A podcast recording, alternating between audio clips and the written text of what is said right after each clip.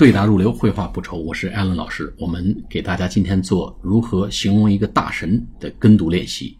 啊，几种说法，一个说 she was born to do something，生来就是干什么的料。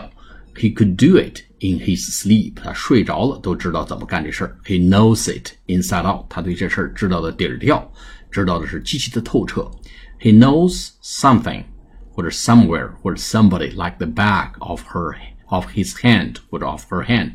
He knows his children like the back of his hand. 他对他的孩子了如指掌。好，我们做跟读练习。She was born to dance. 她生来就是跳舞的料。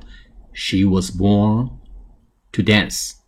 She was born to dance. 第二个呢，He could do it in his sleep. 他睡着了都知道怎么做啊。He could do PPT in his sleep. 他睡着都知道如何去做这个 PPT。He could do the PPT in his sleep.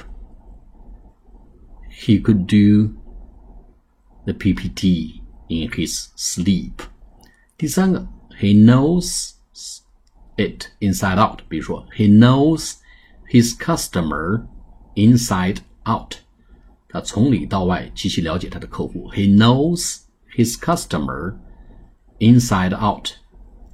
He knows his customer inside out. 第四个呢，I know something like the back of my hand。比如说，I know my business like the back of my hand。 我对我的客户了如指掌。I know my customer like the back of my hand. I know my customer like the back of my hand. 好，我们下次节目再见，谢谢大家。